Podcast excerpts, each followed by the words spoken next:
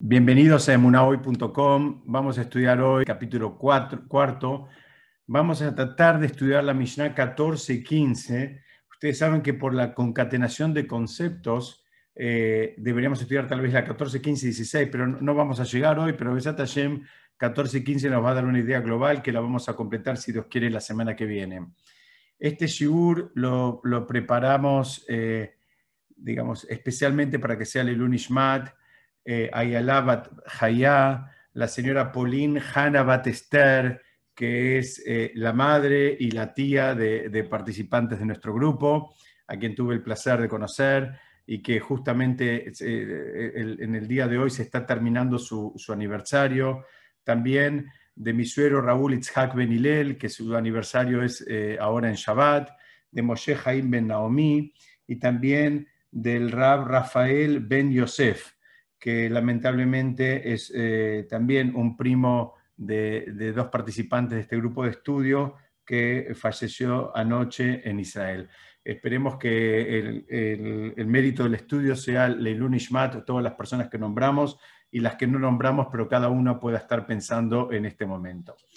Vamos a ver si nos quiere juntos esta Mishnah que mm, nos, nos eh, nos va agregando una capa, ¿no? Como decimos siempre, ¿no? Esto es como, parecería como si fuera una cebolla, donde le vamos agregando eh, distintas eh, capas de, profundidad y de conocimiento a, conceptos que ya venimos desarrollando, ¿no? Es como que le vamos entrando un concepto por un costado, por el otro, vamos, vamos viendo las cosas eh, desde, distintas perspectivas. Vamos a ver rápidamente qué es lo que dice eh, esta Mishnah. Esta Mishnah dice en, boca de Rabí Neorai, dijo, exílate a un sitio de Torah y no des por supuesto que ésta te seguirá, pues serán tus colegas quienes mediante el debate y la deliberación hará que ésta se establezca claramente en ti. La Mishnah no termina y dice, y no te fíes de tu propio entendimiento. ¿Mm? Entonces, vemos como que en la Mishnah repasamos, ¿no? Por un lado dice que te exilies a un sitio de Torah. Ahora vamos a tratar de entender qué significa eso de exiliarse a un sitio de Torah. Y vamos a ver también qué significa este concepto de em, eh, de que uno no puede confiarse en el propio entendimiento, cuando muchas veces solemos pensar que es justamente en eso en donde podemos confiarnos, en, nuestro propio entendimiento. Perdón un minutito.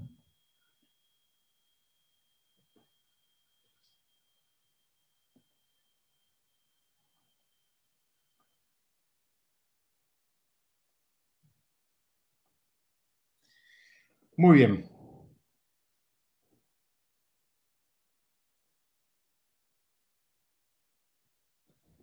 Quiero compartirla con ustedes, aunque sea para después apoyarnos una, una miradita en hebreo, ¿no? Eh, porque dice, Ave gole le makom Torah, que salgas a el galut, o sea, que te exilies a un lugar de Torah.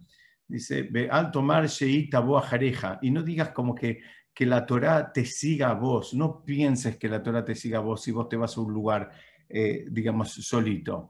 Ah, esta, creo que la otra parte de la traducción está, está bastante clara. Vamos a, como siempre hacemos, tratar de ver un poquitito quién es el que nos está hablando, ¿no? Para, para ver de, qué se trata. Rabí eh, Neorai.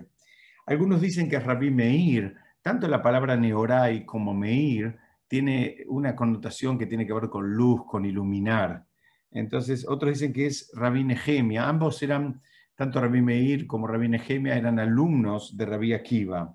Otros dicen que en realidad se, trata de nada más y nada menos que Rabí Elazar ben Araj, aquel que, digamos, ¿se acuerdan que estudiamos, en, lo nombramos en alguna oportunidad, que fue una persona que después, habiendo sido un, líder de la generación y un erudito en Torah, quedó deslumbrado con, con la este, cultura griega y se apartó del camino. Entonces, acá, eh, digamos, algunos dicen, mirá, es este Rabí Elazar Ben que él justamente está hablando a partir de su propia experiencia, de lo que a él le pasó, donde él pensó que la Torah lo iba a seguir a él, cuando él, digamos, se fue de los círculos de estudio para, digamos, eh, integrarse un poquitito más a todas las, eh, digamos, esferas intelectuales griegas de la época, y después vimos que la Torah no lo siguió a él. Eh, él pensaba que la Torah lo iba a seguir, pero no funciona así. Dice la Gemara que eh, Rabine era tan grande que el profeta, el mismísimo profeta Eliyahu, Eliyahu Naví, iba a su yeshiva a estudiar con él. O sea, era una persona que tenía, por eso el nombre inclusive, como les decía, que denota esa capacidad de iluminar, de poner, de poner luz. Entonces, ¿qué es lo que nos está diciendo acá en el concepto de exiliarte? ¿no? Esto de que te vayas de un lugar. El, concepto del exilio es, en un principio, es que salgas de tu propio espacio.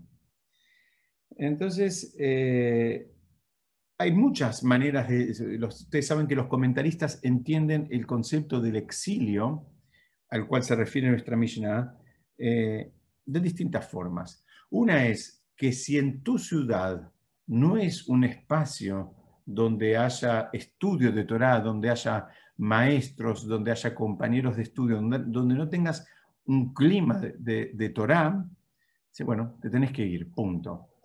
Porque vos necesitas para crecer, necesitas ese contexto.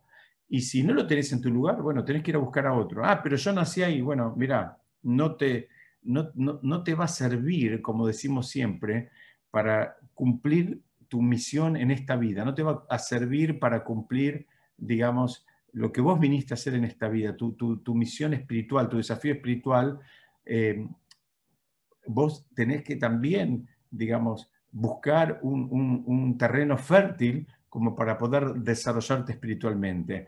Tal vez el lugar donde vos naciste tengas a tus amigos, tengas eh, familiares, tengas hasta tu, actividad comercial, pero tu vida es mucho más que todo eso. Eso es muy importante, pero tu vida es mucho más que todo eso. Entonces, llega un punto que si vos estás en un contexto y ese contexto no te ayuda a vos a crecer espiritualmente, por más que ahí esté tu familia, por más que ahí estén tus amigos, por más que ahí esté tu negocio, vos tenés que salir de ese lugar y buscar un lugar donde puedas también florecer espiritualmente. Esa es una primera lectura de lo que significa, digamos, exiliarte. Eh, eh, cuando, la, misión dice que te exilies a un lugar de Torah.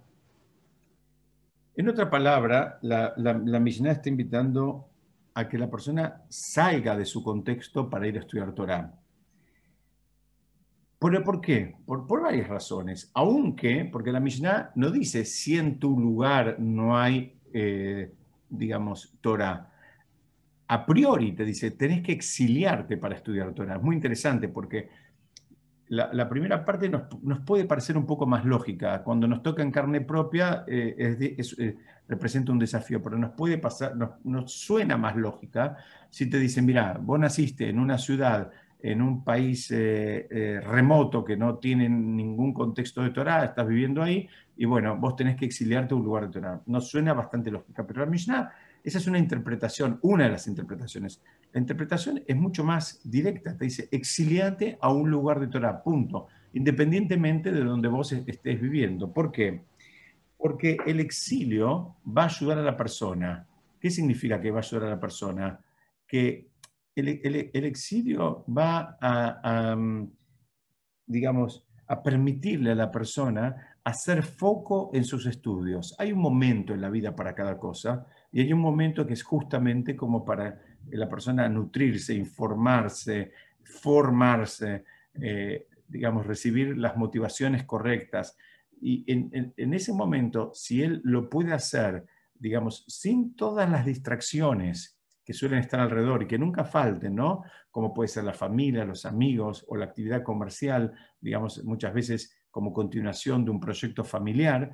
Dice, bueno, mira, si vos podés conseguir, eh, digamos, aislarte de todas esas influencias y concentrarte exclusivamente en lo que es el estudio y en tu, eh, digamos, eh, en, tu formación más fundamental, esa es la forma, así dice Rabino Oray, de cómo se construye. ¿Se acuerdan que siempre decimos que este libro habla, entre otras cosas, este libro, el Pirkei lo podemos definir como un libro que nos explica cómo se construye una persona espiritualmente elevada. Y acá Rabino Oray dice, bueno, mira, cuando son los años de, estudio, de formación, bueno, la persona tiene que eh, eh, exiliarse, tiene que salir, tiene que salir de su lugar, eh, tratando de minimizar todas las distracciones que suelen haber alrededor.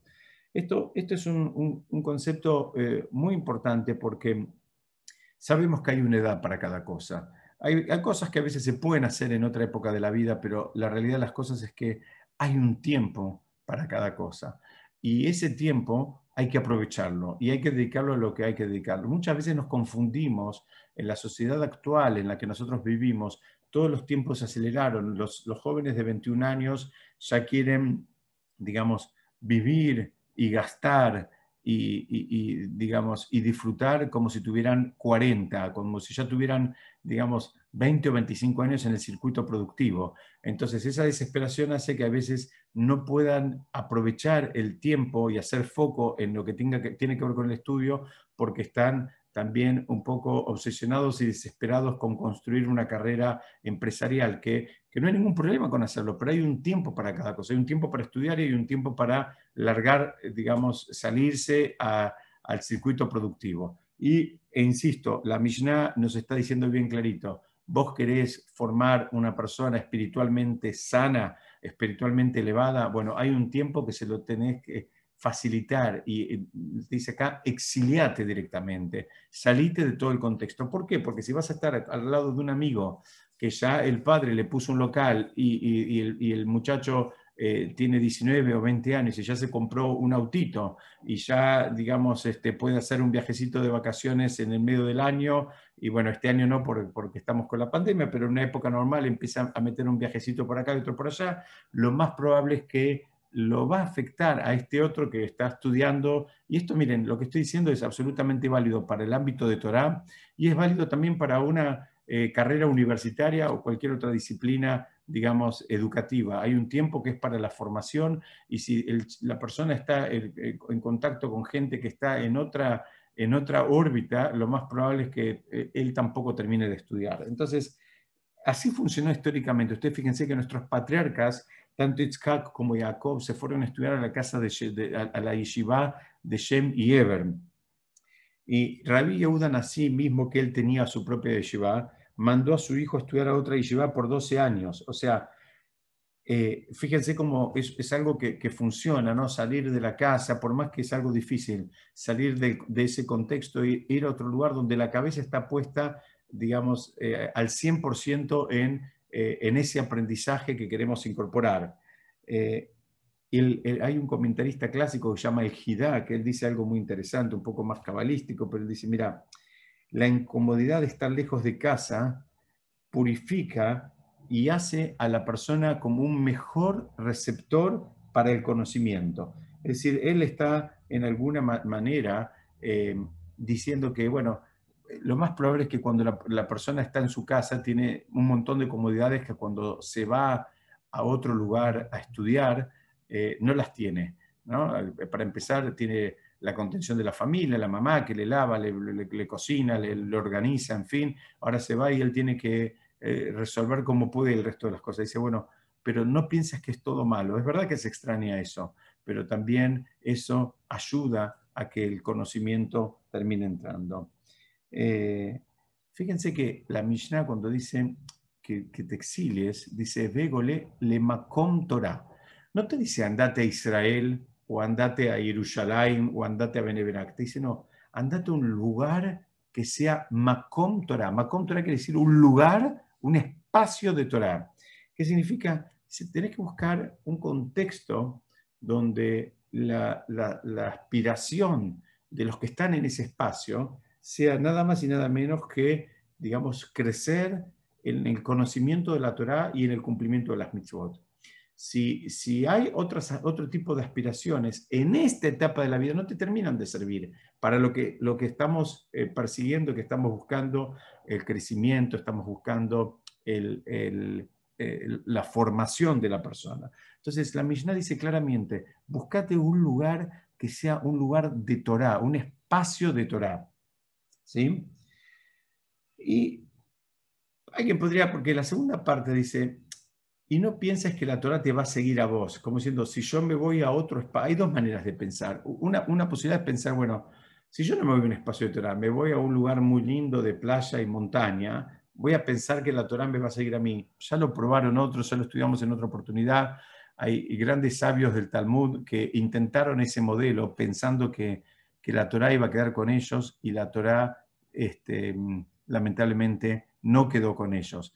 Eh, la, la, segunda opinión es eh, poder pensar que, bueno, vos no vas, van tus amigos y después vos vas a recibir de alguna manera, digamos, de segunda mano la información y tus amigos te van a traer, digamos, la motivación, la información y la data. Dice, tampoco funciona así. La experiencia es absolutamente personal, ¿no? La, experiencia eh, en todo es, personal y en el mundo de Torah, en el mundo espiritual es todavía más personal. Entonces, lo que el otro hizo es del otro. A lo sumo te puede compartir un, poquito de, su, de, la información, pero la experiencia la hizo él. Y él se enfrentó con la dificultad, digamos, de adquirir ese conocimiento. Entonces, vos no pienses que porque tu amigo fue, vos vas a ligar algo de segunda mano o de rebote. Lo más probable es que lo que vas a ligar es algo muy mínimo, muy insignificante, y además eh, la diferencia ya va a ser tan grande entre él y vos, o sea, entre el que fue y el que se quedó, que también ya va a ser muy difícil que puedan, digamos, seguir compartiendo, por lo menos en el ámbito del estudio, porque, porque bueno, el crecimiento eh, termina siendo algo que en, definitiva separa mucho. Entonces, esta primera Mishnah eh, nos, la podemos resumir, es que te dice, mira, tenés que ir al Galut, tenés que salir al exilio y hacerlo a un lugar de Torah. Ustedes saben que la palabra Galut, em, o mejor dicho, la palabra Golá y la palabra em, perdón, que se me, lo estoy haciendo de memoria y se me fue, era, era Golán y, la palabra Geula, una, una significa el exilio y la otra significa la, redención, ¿no? como el final del exilio. Se tiene una sola letra de diferencia, que es la Aleph. Y la Aleph, explican los, los, sabios, la Aleph, esto lo explica el Bala Sulam, significa es entender un concepto sumamente básico, que es que Hashem es uno, que está manejando el mundo, que lo está haciendo todo el tiempo y lo está haciendo de manera personalizada para cada, uno para cada una de las creaciones que hay en la tierra. Dice, mira, la primera redención, la primera forma de salir del exilio es cuando uno internalizó ese concepto, que parece una cosa fácil decirla, pero ponerla en práctica y decir que realmente uno lo tiene internalizado lleva muchos, muchos años, pero cuando la persona puede sentir y, estar convencido que Hashem es uno y que está manejando el mundo y que no se fue a ningún lado y que no quiere que suframos y que no se equivoca y que está supervisando cada uno de los detalles que tiene que ver con cada una de nuestras vidas, dice, bueno, esa persona que llegó a ese nivel ya se puede sentir que está eh, redimido, que ya fue liberado de ese exilio, en tanto y en cuanto estamos hablando de un exilio espiritual y que la persona ya recorrió el camino. Ahora la persona camina con Hashem en el lugar del mundo que él se encuentre. Él puede estar en el lugar más alejado, digamos, de, una comunidad y aún así él camina con Hashem. Entonces dice, eso hace que la persona sí pueda, eh, digamos, sentirse eh, que, que está redimido, que salió que, salió de, digamos, de ese, exilio. Pero eso requiere también un trabajito espiritual, un trabajito que se hace eh, eh, fundamentalmente cuando las cosas están bien, cuando las cosas están, digamos, en armonía. Cuando viene una crisis es muy difícil empezar a hacer ese trabajo. Eso es un trabajo que lo, ideal es ir eh, haciéndolo día a día, tiempo a tiempo, digamos, en cada una de las posibilidades. Una de las, uno de los motivos por los cuales, por ejemplo, decimos una bendición cada vez que comemos algo o cada vez que tomamos. Hay muchos motivos. Eh, algunos ya los, estudiamos en este espacio, que tratamos de tomar los nutrientes espirituales de los alimentos. Pero otro, otro, otro de los motivos que nos sirven para lo que estamos estudiando ahora es justamente esto. Es una forma de traerlo a Shem a nuestra vida permanentemente. Entonces, si yo digo una bendición cuando tomo agua y cuando tomo café y después de ir al baño y cuando me lavo las manos y, y, cuando como una galletita y cuando como esto y cuando como lo otro, en fin, lo, voy integrando a Hashem, lo tengo más presente en mi vida y mi vínculo con Hashem se empieza a hacer algo mucho más, digamos, cotidiano que aquella persona que todavía no incorporó la digamos, la disciplina de decir las bendiciones, y entonces tal vez su vínculo con Hashem, en el mejor de los casos, puede ser semanal, si llega a ir al templo en Shabbat, o puede ser, lamentablemente, como muchos, anual, cuando va una vez por año al templo en Rosh Hashanah y O Kippur, y no, lo tiene tan, tan a flor de piel. La, persona, el, idea de los hajamim, de los sabios, cuando nos eh, instauraron todo un sistema de bendiciones, no era fastidiar a nadie, la idea no es fastidiar a nadie, es justamente una vez más ayudarlo a que él se construya espiritualmente y, esa construcción requiere de tener una presencia eh, o sentir una presencia permanente de Hashem en la vida de cada uno de nosotros. Y las, las, las verajot, las bendiciones frente a los alimentos, frente cuando vamos al baño, como son cosas muy repetitivas a lo largo del día, nos ayudan en, en esa dirección. Vamos a ver la, próxima Mishnah y de Hashem vamos a ver cómo las podemos eh, relacionar a las dos. La próxima Mishnah es la, número 15 y dice, eh, la voy a leer rápido en hebreo, dice Rabbi Anay Omer, en Beyadenu lo mishalvat reshaim beavlo mi yesurea tzadikim. Dice, no estamos, bueno, vamos a hablarlo directamente, no está en nuestras manos ni la serenidad del malvado, ni las tribulaciones del recto. Acá, acá tenemos que ver un poquitito de qué está hablando la, Mishnah. Ahora lo vamos a ver. Déjenme terminar de leer la segunda parte, que eh, en realidad lo que, lo que está tratando de entender, perdón, que, lo que estamos tratando de entender acá es básicamente por qué los buenos sufren y los malos prosperan. Lo que está diciendo, digamos, acá eh, con todas las letras es, si, dependiera de nosotros, seguramente haríamos sufrir a la gente mala y beneficiaríamos o le alivianaríamos el camino a los, a los. Es decir, si, si depende de nosotros, creo que a, todos nos pasa en algunas, en, algunas oportunidades, o a todos nos pasó o nos pasa y seguramente nos va a volver a pasar, que sentimos que hay situaciones injustas, que hay personas que son muy buenas y tienen que vivir, eh, digamos, eh, desafíos muy, muy fuertes, y hay personas que son, digamos, este, tiros al aire, por decirlo de alguna manera, o son personas malas, si se quiere, y de pronto supuestamente tienen eh, la, vida muy organizada y supuestamente todo, todo les, les, sale bien y les sale fácil. De esto está hablando la, la Mishnah, ¿no? Entonces, lo primero que te dice es, eh, mira, no está en nuestras manos. ¿Qué significa no está en nuestras manos? Primero es que todo eso está en manos de Hashem. Y los cálculos que hace Hashem, la razón, causa, consecuencia, como hablamos siempre, no, no, nos, no nos ha sido revelada no, se excede directamente. Entonces, la misión lo primero que viene y te dice, mira, es verdad que a tus ojos vas a ver situaciones que te van a parecer absolutamente injustas, pero tenés que saber que los cálculos por los cuales se llegó a esas situaciones te exceden. No, no está en tus manos, no está en nuestras manos. Son cálculos que no se exceden a todos nosotros. Ese también es un primer, un primer reconocimiento digamos, de un límite. ¿no? Porque recibimos una educación donde creemos que podemos aspirar a, entender todo. Y, la Mishnah viene y te dice, mira, hay cosas que no vas a entender, hay cosas que no, van, no, no, no, te, van a, no te van a cerrar. Y bueno, tenemos que saber que, que, estamos lidiando con, con, eso, con cosas que escapan a nuestro conocimiento. Eh, otra manera de estudiar esto que no está en nuestras manos significa que no cuestionamos, no preguntamos acerca de eso. Hay cosas sobre las cuales no preguntamos, no cuestionamos.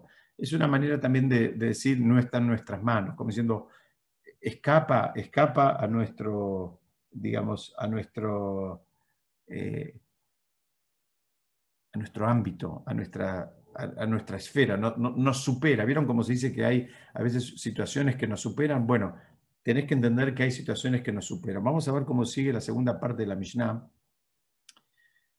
que dice...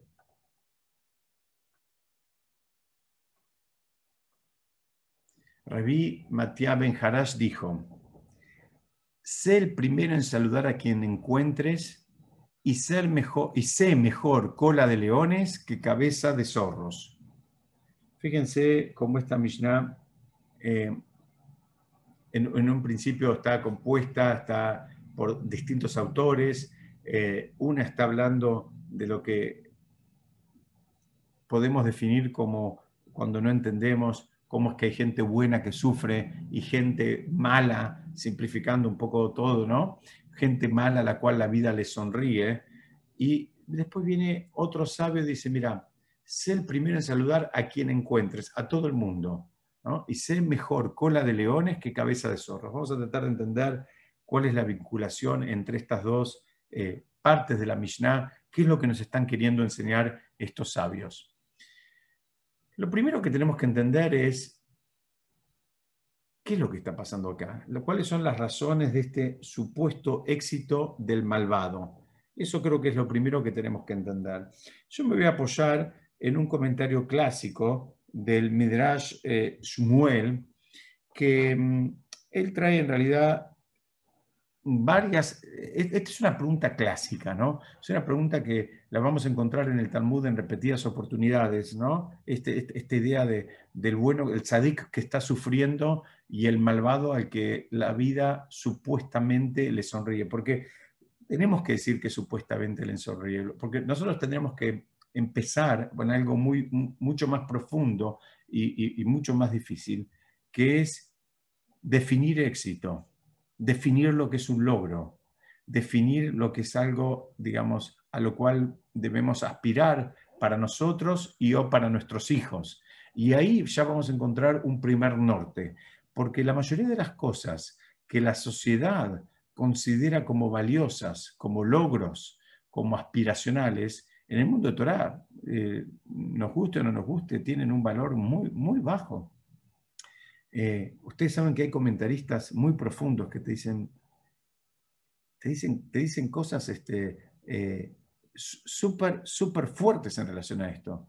Te dicen, vos, ves que, que, supuestamente la vida le sonríe y te preguntan, dice, ¿qué? Porque, porque está en, eh, no sé, porque va a restaurantes de moda, restaurantes de cinco tenedores y, y vive esa vida. Y sabe lo que dicen los comentaristas, traen cosas, tenés que saber que lo que se está comiendo es su propia carne. Lo que te está diciendo es algo tan vacío lo que él tiene. El mundo, lo estudiamos la semana pasada también, nos lo presenta como algo apetecible para todos. La realidad de las cosas es que no son valores y no son, eh, digamos, eh, cosas que se consideran un logro desde el punto de vista espiritual. Entonces, Vamos a ver lo que dice el Midrash, este que les comentaba, el Midrash Shmuel, en relación a todo este esquema que venimos planteando. El primero dice, mira, primero cuando vos ves a una persona, vamos a seguir con, este, con esta nomenclatura, una persona malvada a la cual la vida le sonríe, vamos a decirlo así, dice, tenés que saber que muchas veces en realidad es un castigo, no es un premio. Pero vos decís, pero escúchame, este está viviendo este, saltando de spa en spa, cambiando el auto y mudándose, y, en fin, eh, supuestamente con un logro material atrás de otro. Dice, bueno, mira, muchas veces, dice el, el este, explica, dice, mira, Hashem lo que está haciendo es, está terminando con esa persona en este mundo. Entonces, se lo saca encima, le da una recompensa material eh, que él valora y lo deja con eso nada más. Lo deja absolutamente vacío y despojado de toda chance de crecimiento espiritual. Lo deja, lo, deja ahí nomás, lo deja con eso.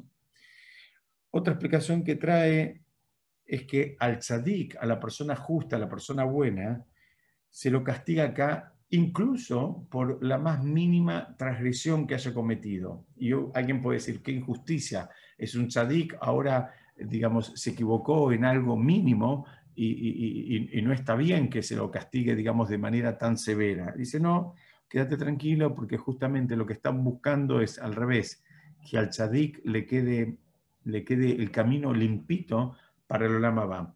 Esto lo vamos a seguir estudiando, está conectado con la Mishnah que vamos a estudiar, si Dios quiere, la semana que viene, porque eso también es un concepto que es, lo tenemos que tener presente y recontra presente. La, vida, de acuerdo a la, a la Torah, no está limitada a estos 120 años que pasamos por esta tierra.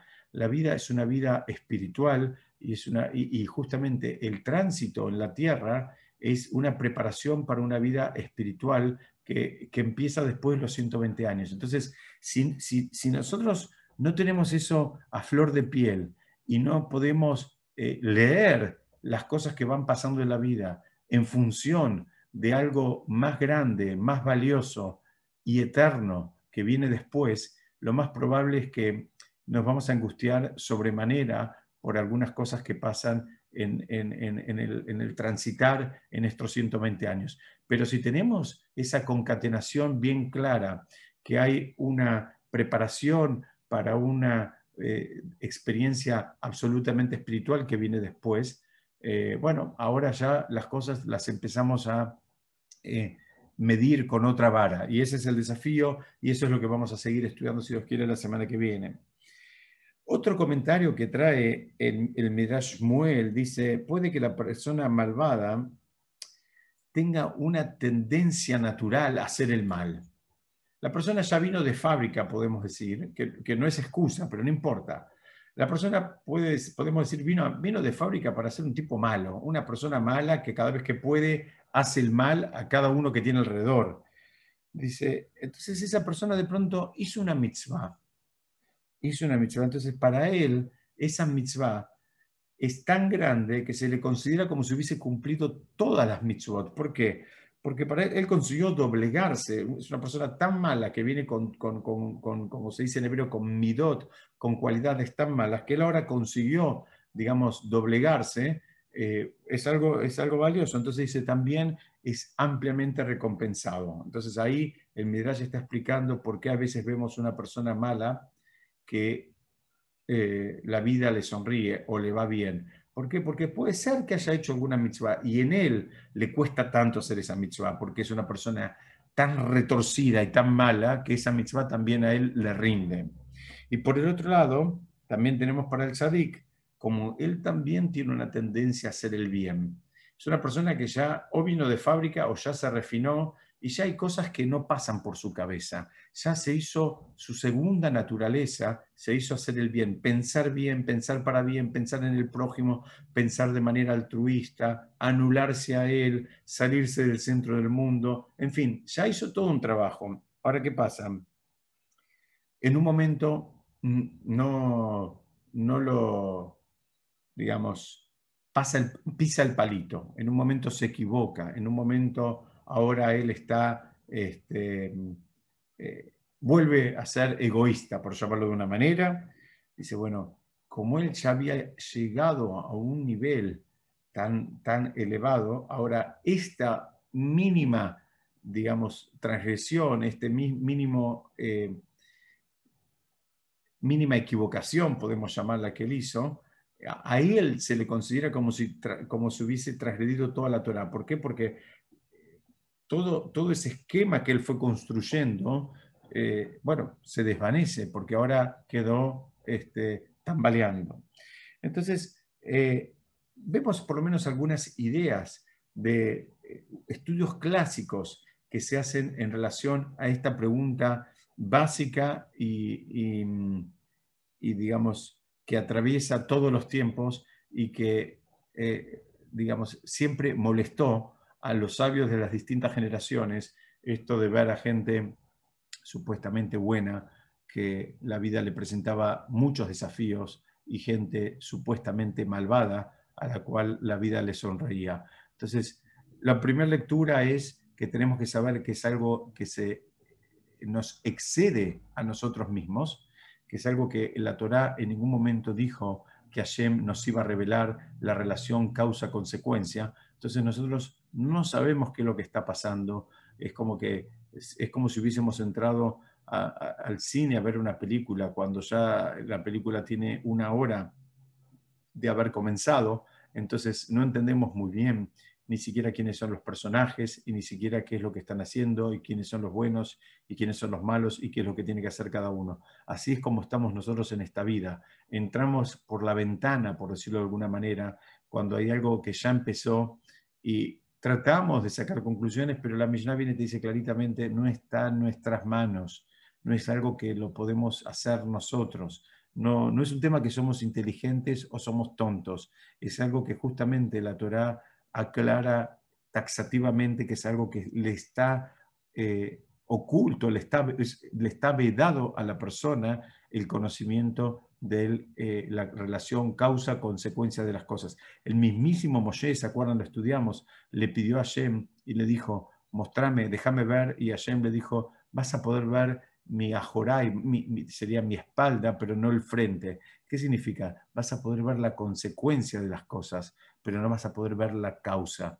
Y, eh, eh, digamos, ese es un concepto que también deberíamos tenerlo siempre frente a nosotros, porque caemos en la tentación de sacar conclusiones, de creer que entendemos por qué pasan las cosas con nosotros, con nuestros amigos, con nuestra familia, con nuestros, eh, nuestras relaciones, en fin, y tenemos que saber que en realidad no tenemos idea de por qué pasan las cosas, porque mm, mm, eh, la única idea que tenemos con certeza es que no, no nos van a revelar esa parte de la realidad. Entonces, ¿qué hacemos con todo esto? Todo muy lindo. La pregunta es, ¿qué hacemos? ¿Qué hacemos? ¿Qué actitud debemos tomar? ¿No? O sea, hasta ahora, porque la idea es cómo lo bajamos, cómo, cómo, cómo nos movemos nosotros en nuestra vida con todo esto. Entonces, hay distintas sugerencias de qué es lo que tenemos que hacer. Y las, las sugerencias varían si estamos frente al sufrimiento ajeno o propio. No es lo mismo lo que hay que hacer si el que está sufriendo soy yo que si el que está sufriendo es mi compañero. No es lo mismo.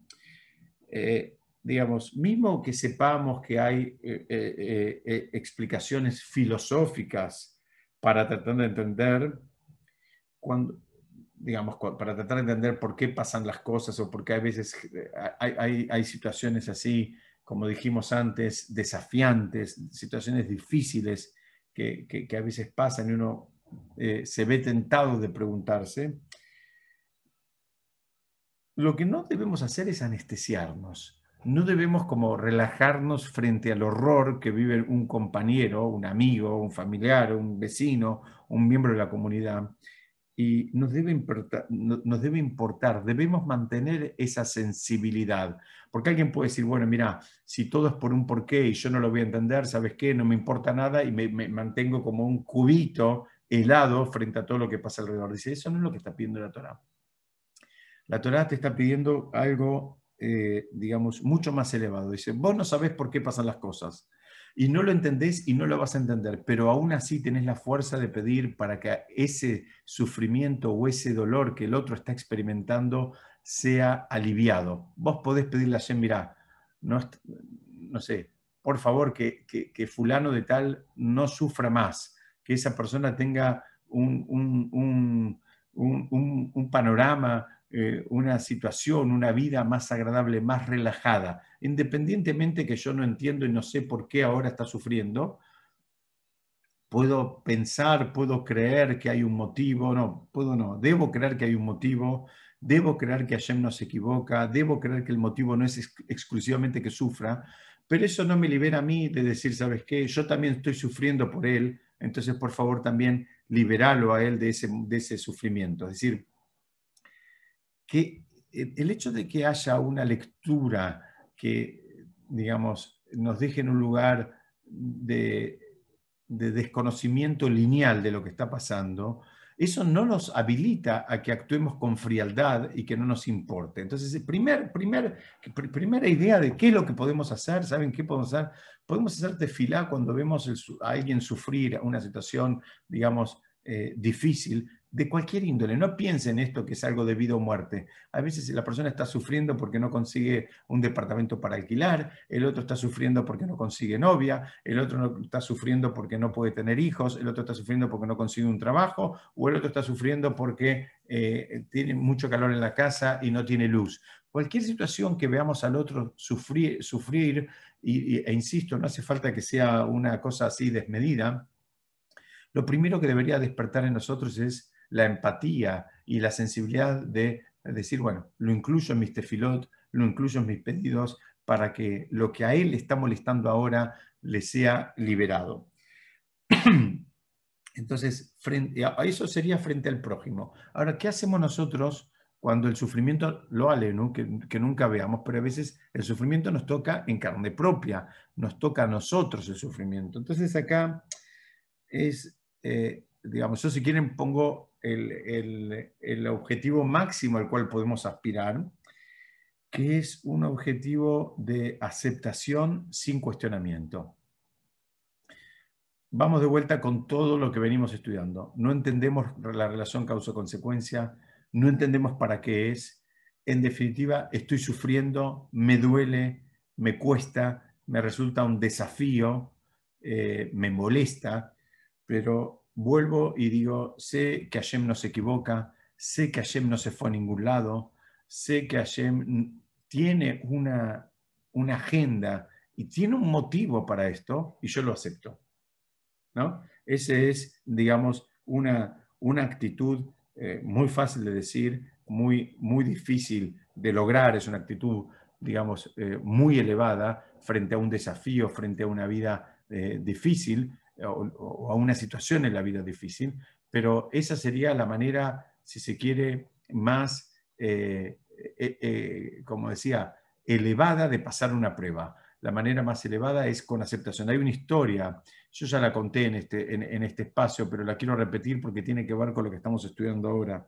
Hay una historia muy conocida de una persona que estaba muy enferma en Israel entonces eh, fueron, fueron a ver, eh, una persona joven eh, fue con su esposa a ver al Rab Haim Kanievski. El Rab Haim Kanievski es uno de los sabios más consultados en este momento de, digamos, en, el mundo religioso. Es un sabio que vive en, en, Beneverac. Y ellos, ellos fueron porque él estaba muy enfermo y le fueron a pedir una bendición y a pedirle permiso para viajar a, Estados Unidos para, para, hacerle un tratamiento. Y el rab en un momento le dijo que, o sea, le, contestó como que, que, no la veía, ¿no? como que estaba, estaba muy difícil, que no la veía.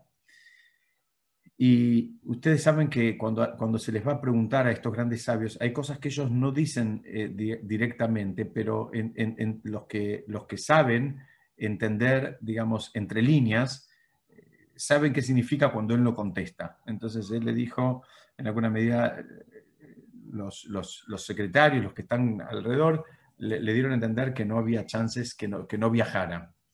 Entonces la esposa de este muchacho joven, eh, en un momento así de, emoción, le dice al, al Rab Haim Kanievski, le dice, mire Rab, yo ya sé y ya acepté que voy a tener que educar a mis hijos chiquititos eh, como una viuda, pero quiero agotar las instancias y que mi hijo y que mi marido vaya a Estados Unidos a hacer el tratamiento. Y dicen, eh, ahí cuentan esta historia, la tengo en, un libro que la cuenta muy, muy fuerte. Dice que el Rab Haim Kaniemski piensa y le dice, bueno, tenés que viajar en Shabbat a, hacer el tratamiento en Estados Unidos. Entonces, los que están alrededor no entienden nada. Hace un minuto había dicho que no había chances que no viajara. Y ahora no solo que le dice que viaje, sino que viaje cuanto antes, que viaje en Shabbat mismo. Entonces explicó el Rab Haim Kanievski, es que sí, que había un decreto sobre este hombre eh, o sobre esta familia, un decreto muy pesado.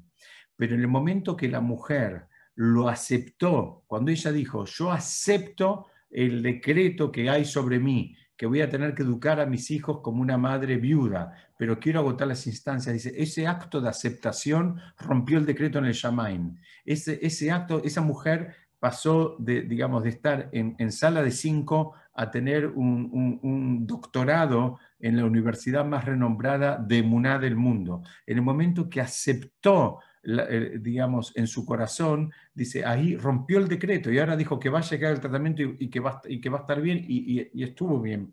Entonces, eso es también un poco la actitud que nosotros podemos, eh, digamos, a la cual deberíamos aspirar. No digo que sea algo fácil, es una cosa muy difícil de, digamos, de, lograr, es un, es un trabajo cotidiano que hay que, eh, digamos, hacerlo. Algunas personas les puede resultar más fácil, a otras nos puede resultar un poco más difícil, pero no importa, por lo menos tenemos que tener en claro el norte. ¿Qué es lo que podemos hacer con todo este esquema que estamos presentando? Lo primero es, si estamos hablando del prójimo, sufrimos con él, sentimos o experimentamos empatía y pedimos por él. Si estamos hablando de nosotros, aceptamos sin cuestionamientos. Insisto, es, un, es, una, es un eh, digamos, es una mala, es un nivel.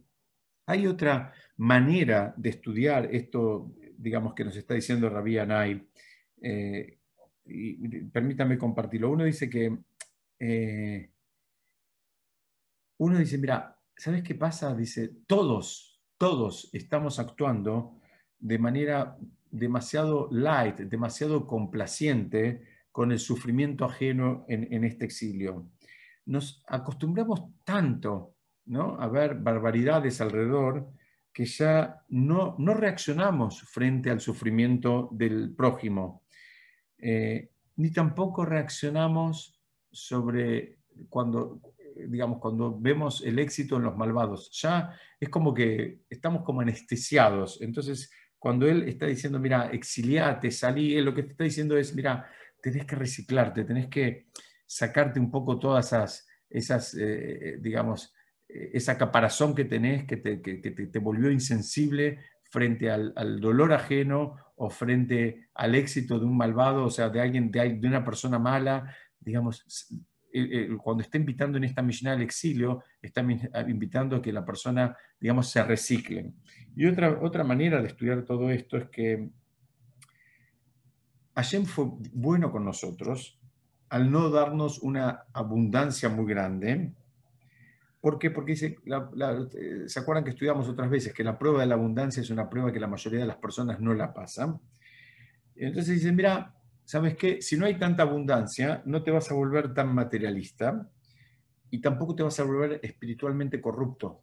A veces cuando, cuando hay mucha abundancia, la persona se la termina creyendo y, en esa actitud de creérsela, eh, termina también, digamos, este, siendo corrupto espiritualmente. ¿Por qué? Porque se, se engaña, se engaña a los demás y, en el nombre de su, de su supuesta riqueza eh, hay muchas cosas que se le terminan permitiendo. Entonces dice, mira, sabelo, reconocelo que por un lado no te mandaron grandes riquezas para que no pises el palito por ese lado, tampoco te mandaron demasiados sufrimientos para que, sabiendo que no somos grandes santos y que no vamos a poder eh, pasar la prueba. Es decir, vemos acá es otra manera que algunos comentaristas estudian esta Mishnah, donde está diciendo, mira, cuando no hay una cosa y no hay la otra, en definitiva es lo mejor que nos podía haber pasado, porque esos, esos dos extremos son extremos difíciles de pasar.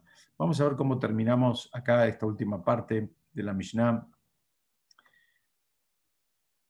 Eh, cuando dice que Rabbi Matria Ben Harash dijo que Eve Makdim Beshalom, que vos seas el primero en saludar al otro, ¿cuál es el tema de, por qué es tan importante ser, digamos, eh, em, el primero en saludar al otro?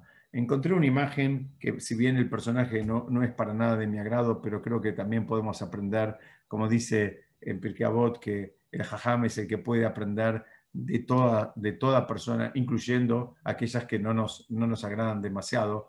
Encontré una imagen de, justamente de, del expresidente de Estados Unidos, de Barack Obama, que en un momento ahí mismo en la, Casa Blanca eh, estaba pasando y saludó a un operario que estaba trabajando.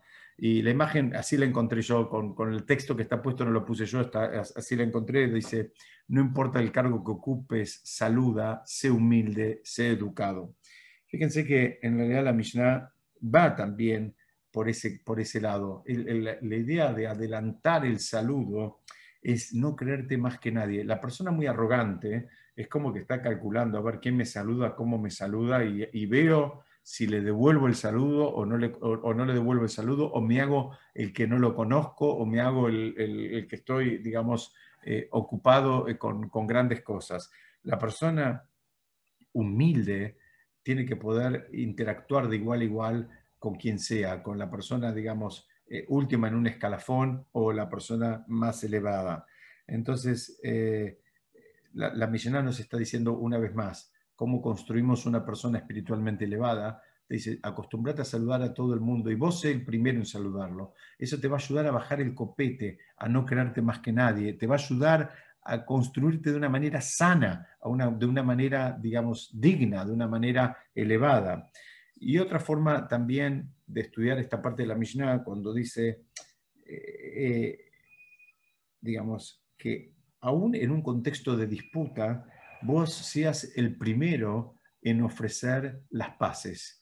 ¿no? El que vos adelantes tu shalom a toda persona significa, mira, vos sos una persona digamos, siempre, ¿se acuerdan que estudiamos esto, no? Siempre el que está mejor de la cabeza es el que tiene que hacer el esfuerzo.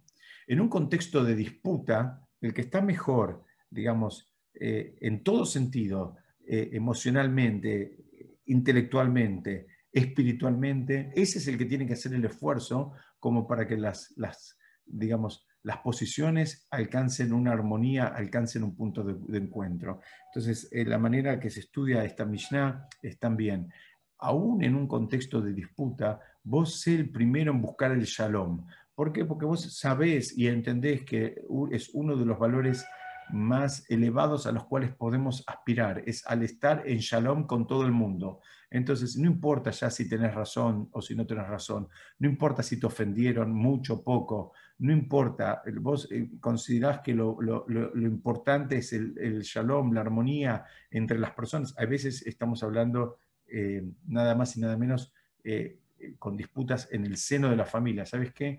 Baja el copete y anda y ofrece vos el shalom primero, antes que, el otro, antes que el otro venga. ¿Por qué? Porque, bueno, el, que está, como dijimos, el que está mejor plantado, el que está mejor parado, es el que en definitiva tiene que hacer el esfuerzo porque es el único que puede. El otro lamentablemente a veces no es que no quiere, a veces no lo puede hacer, no, no, no, no, no, no, llegó todavía. Entonces el que sí llegó, ese es el que tiene que hacer, eh, em, digamos, el esfuerzo. Y fíjense que la Mishnah dice, eh, habla de Koladam a toda persona, que esto lo hagas con toda persona. Eso es absolutamente independiente porque a veces pensamos en hacerlo con eh, una autoridad o en hacerlo con alguien lejano. Acá te dice con toda persona. Toda persona es toda persona. Puede ser tu hermano, puede ser tu primo, puede ser tu socio, puede ser tu rabino, tu jefe, tu empleado, puede ser tu vecino. No importa, con toda persona. Eh, acostúmbrate a actuar en esa, en esa dirección. Y nos queda la última parte de la Mishnah que hablaba de ser mejor cola de león que cabeza de zorros. ¿no? Entonces, eh, hay, varias cosas que podemos estudiar acá. Una es, está relacionada con la primera parte que hablaba del exilio. Porque, porque cuando uno se va al exilio, cuando uno sale de su contexto, y hay veces eh, llega un lugar y uno es uno más del montón. No solo que es uno más del montón, ni siquiera nos están esperando es alguien que, está entrando por la ventana a otro contexto. Y la Mishnah te dice, mira, es mejor que seas uno más del montón, pero de un montón de leones, de un montón de personas elevadas, de unas personas que están, digamos, trabajando espiritualmente, a que vos te quedes en tu lugar y vos seas el más elevado de ese lugar en donde vos estás. Muchas veces tenemos la tentación de decir, mira, yo acá soy alguien, entonces me quedo acá, aunque soy alguien, viste, eh, eh, ¿cómo es, es el dicho? En el reino de, los ciegos el tuerto es rey. Eh, entonces la, la te viene a desalentar, te dice, mira, anda a un lugar donde los demás sean nivel 10 y vos vas a entrar con nivel 4, no importa, pero vos estate en un contexto donde los demás sean nivel 10 y vos 4, a quedarte en un contexto donde vos sigas siendo nivel 4 y los demás sean menos, menos 20. ¿Por? Porque eso no te va a ayudar a crecer. Vos necesitas buscar algo que te termine motivando para, subir, para, para elevarte, para, para, para, superarte. Y no se olviden que el desafío no está en la lucha con el otro, no está en la lucha con el, con el prójimo, el desafío es personal, es un, desafío de superación personal de cada uno ir creciendo, ir pasando de grado. El otro de al lado tiene otros desafíos, tiene otra familia, tiene otro trabajo, tiene otras cuentas que pagar y tiene otra billetera, porque él tiene otros desafíos. Los desafíos son personales. Entonces te dice, mira, no importa, vos mejor sé cola de, león, estás, estás, estás en un contexto con leones, porque son los reyes, los reyes de la selva. Vos sos el más chiquitito de ellos, no importa, el más débil, no importa, pero estás con ellos. No, no, te, no, te conformes con ser cabeza de zorros, ¿ok? O sea, en definitiva lo que está diciendo es, es mejor ser seguidor de virtuosos que líder de personas vacías.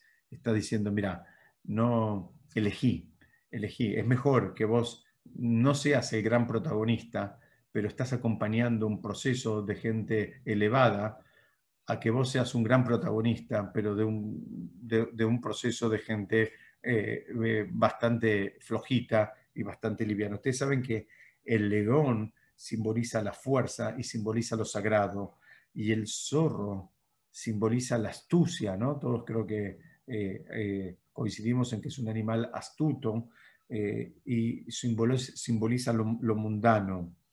Entonces, alguien también podría pensar, mira, a mí no me da para destacarme en el mundo espiritual. Entonces, ¿sabes qué? Me voy a destacar en el mundo material. Y la Mishnah viene y te dice, no, mira, aunque vos no te destaques, la realidad de, las cosas es como, eh, porque lo nombré hace un ratito, como el Rab Haim Kanievski, hay uno en la generación. Y alguien puede pensar, bueno, mira, yo no voy a llegar a ser como el Rab Haim Kanievski. ¿Sabes qué? Entonces me voy a dedicar al mundo de los negocios y me voy a dedicar a, vivir la vida loca porque igual no voy a llegar. Dice, no importa, aunque vos no llegues a ser la cabeza del león, vos vas a llegar a ser la cola del león, vas a estar acompañando y de atrás, pero es mejor ser cola de león que cabeza de zorros. O sea, eso no invalida que vos hagas tu esfuerzo para, eh, digamos, tratar de subirte a esa, a esa eh, em, eh, posibilidad de crecimiento espiritual. Entonces, en definitiva, la Mishnah está diciendo, no busques eh, estar entre mediocres y sí destacarte. Y es mejor que estés entre virtuosos y vos pases desapercibido. ¿Pero por qué? Porque una vez más, para lo que la Mishnah está hablando, que tiene que ver con el crecimiento de la persona, el crecimiento espiritual, te va a servir muchísimo más estar entre personas virtuosas, aunque vos toques de oído y aunque vos cabalgues de atrás, que estar entre personas mediocres y aunque vos seas el gran eh, protagonista. Entonces, hasta acá vemos cómo la Mishnah nos está eh, presentando un esquema de cómo la persona tiene que manejar su agenda, cómo la persona tiene que manejar su vida, sus relaciones, como para crecer espiritualmente. Este, este esquema se completa, si Dios quiere, lo vamos a completar la semana que viene con, eh, con eh, una Mishnah que encadena perfectamente con lo que estamos estudiando hoy. Alguna pista yo ya les adelanté, pero bueno, la verdad que todas las, las, las, las Mishnayot de Pirkei Avot eh, podemos eh, entenderlas y podemos ir viéndolas una como una capita de cebolla ¿no? Que se va sumando y van completando las ideas. Yo quiero dejar, por si alguien quiere hacer alguna pregunta, algún comentario, si no hay nada, yo quiero desearles a todos una vez más que tengan, todavía no termino pesas, que tengan un pesas Kayer Besameach, la última parte que queda, que son días también muy importantes, que tengan un Shabbat Shalom y Besat Hashem, seguimos estudiando la semana que viene.